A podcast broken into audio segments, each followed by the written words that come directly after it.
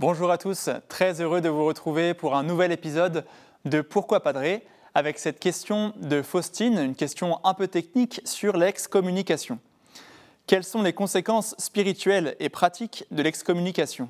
J'ai l'impression que ce n'est pas une notion très claire, même parmi les catholiques, et qu'elle est parfois confondue avec le fait de devoir s'abstenir de communier.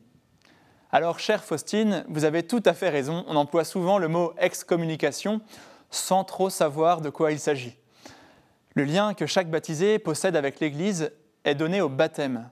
Et rien ni personne ne peut supprimer ce lien. C'est ce qu'on appelle le caractère sacramentel qui marque l'âme du baptisé. Ce lien, il est à la fois spirituel et juridique. Le lien spirituel, c'est la vie de la grâce, la charité, qui peut être diminuée par les péchés véniels et qui peut même être perdue par les péchés mortels. Le lien juridique, ce sont nos droits et nos obligations en tant que chrétiens.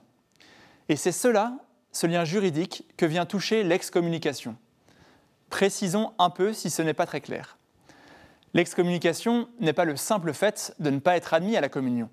Car en fait, toute personne qui persisterait publiquement dans un état de péché grave est aussi empêchée de communier. On dit souvent que les personnes divorcées qui vivent dans une nouvelle union conjugale seraient excommuniées. Ce n'est pas vrai en fait.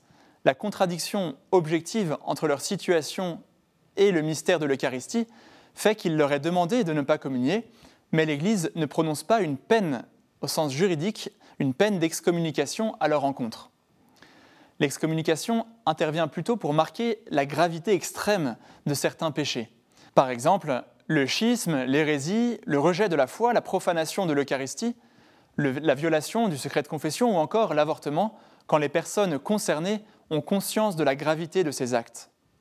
Concrètement, l'excommunication veut manifester à la personne la gravité de ces actes, comme des parents le feraient en donnant une punition à leurs enfants.